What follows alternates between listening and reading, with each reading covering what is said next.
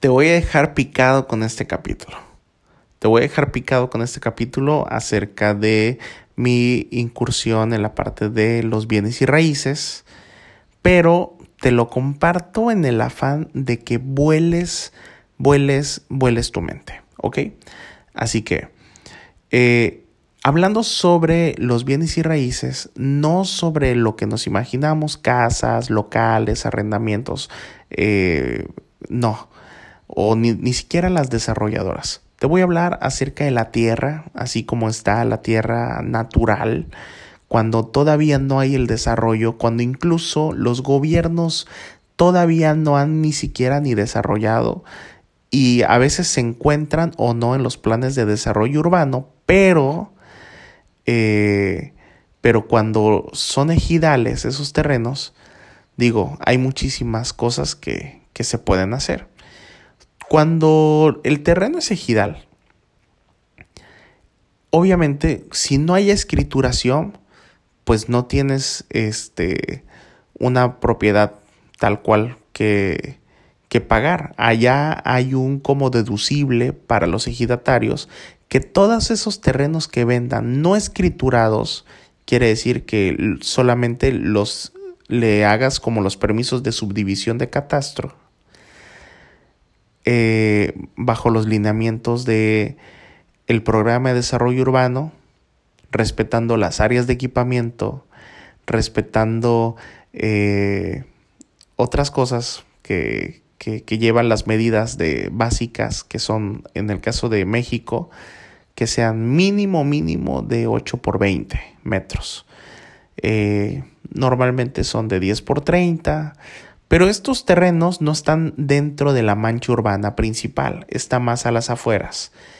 Todavía hablamos de que son calles de terracería, hablamos de que son eh, calles más o menos como de 12, 12 metros de ancho y respetas también como las avenidas, eh, respetas los espacios de, recreación, que son estas áreas de equipamiento que te mencionaba, son terrenos que, por ejemplo, si tú se los compras al ejidatario directamente, te cuestan, pues obviamente muchísimo más barato, ¿no?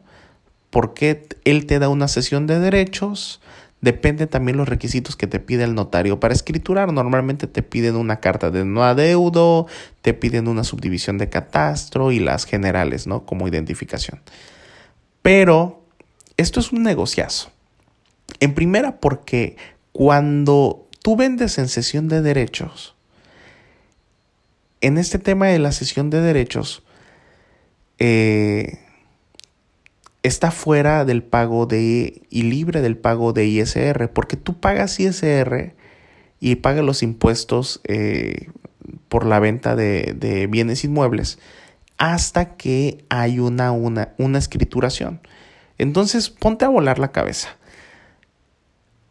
Si un terreno que su valor comercial está en 120 mil pesos, pero tú lo estás comprando en 60 mil pesos, imagínate que lo vas a vender, le ganas 60 mil pesos de utilidad más. Si los gastos de escrituración van por tu cuenta, pues bueno, supongamos que cuestan como unos 25 mil pesos la escrituración, un terreno que vendes en 145 mil pesos. Ya sea que lo vendas en pagos, ya sea que lo vendas en los famosos pagos de enganche de 10 mil pesos y pagos mensuales de mil pesos, etcétera, etcétera. ¿A qué voy con esto? Que son partes que no están tan exploradas y en algunos estados tampoco hay tanta regulación. Hay un principio de derecho que te dice que todo lo que no está prohibido está permitido. Y en este tipo de lagunas no quiere decir que sea a veces lo mejor para el tema de los desarrollos, pero para aquel que quiere invertir y para que hay mucha gente que no tiene la posibilidad de comprar una casa o porque no tiene acceso a créditos o porque no tiene acceso a hipotecas ni tampoco tiene historial porque están quizás en la parte de la informalidad pero sí comprar un terreno ejidal para que pues ellos ahí vayan construyendo de poco en poco su casa. Tiene su público ese sector. ¿qué es lo que más llama la atención de esto? que aquellos que tienen mucho dinero y se compran a las afueras de la marcha urbana 90 hectáreas, por ejemplo, o 50 hectáreas, fíjate que a un proyecto de 90 hectáreas normalmente le sacas como 1100 terrenos. Supongamos que las 10 hectáreas te costaron a las afueras de la ciudad unos 5 millones, más o menos, 6 millones de pesos en remate, que los hay. Y si tú divides, te da un aproximado de entre 6 mil, entre 4 mil y 10 mil pesos cada lote, libre de las áreas de equipamiento, libre de la división de las calles en seguimiento al programa de desarrollo urbano. Y a ese monto le sumas la topografía de los lotes, de las calles, este, el relleno. Cuando tú vendes un desarrollo de este tipo de, de, de tamaño, pues nunca vendes de adelante hacia atrás, siempre vendes desde atrás hasta hacia adelante. Entonces, das la facilidad a la gente que pueda hacerse de su terreno. No es escriturado porque tú solo tienes un título de propiedad y con ese título metes los permisos para que saques la subdivisión de catastro. Cuando te autorizan la subdivisión de catastro, tú puedes dar sesiones de derecho, tú tienes que llevar toda tu logística interna. Y todo eso hasta ese punto es libre del pago de ISR. Normalmente el cliente cuando tú le vendes, tú le vendes pues igual concesión de derechos. Le das toda la documentación que le pueda pedir la notaría y esa persona es libre de escriturar cuando ellos quieran. En el caso de México, a través del INSUS, eh, que es una dependencia federal, hay incluso programas de, de escrituración gratuita para esta parte de los terrenos irregulares. Pero ¿qué, ¿cuál es el tema? Aquí hay mucha gente que no sabe qué hacer y no sabe dónde invertir su dinero. Entonces, qué difícil es vender mil lotes, mil lotes, de a uno por uno, digamos con un valor comercial de 120 mil pesos al público. Y que un ejidatario libre de, del, relleno, libre de del pago de horas de maquinaria, libre de la topografía y de, de todo lo demás. Digamos que su costo por lote sea de 15 mil pesos aproximadamente, máximo 20 mil pesos. Imagínate que se atraigan a los inversionistas por comprar paquetes de 20 o 50 lotes que en vez de que tengan su dinero asentado en el banco porque les da entre el 3 y el 5% de rendimiento, mejor lo inviertan en terrenos ejidales de bienes y raíces. Y entonces, pues, cuando tú vas con el ejidatario, pues obviamente tú le ganas un poco de comisión a, a esas ventas de, vendes paquetes de 20, 50 lotes, ¿no? Pero tú mismo pones el equipo de ventas y le ofreces al inversionista que tú le vas a vender los lotes que él compró para que él, pues el inversionista solo ha invertido en los lotes. Pero tú se los vendes y aparte pues le cobras una comisión por cada lote. De entrada comisionas doble. Tercera, tienes la posibilidad de tú también hacerte de tus propios terrenos sacrificando algunas comisiones. Y cuarta, tienes la posibilidad de que en vez de que tu inversión hablando desde el punto de vista del inversionista, en vez de que esté dándote entre el 3 y el 5% anual, mejor te dé un 300 o 400% en un lapso de cuánto. Si tú ese dinero lo dejas en un pasivo de, eh, de inversión a largo plazo de 7 años,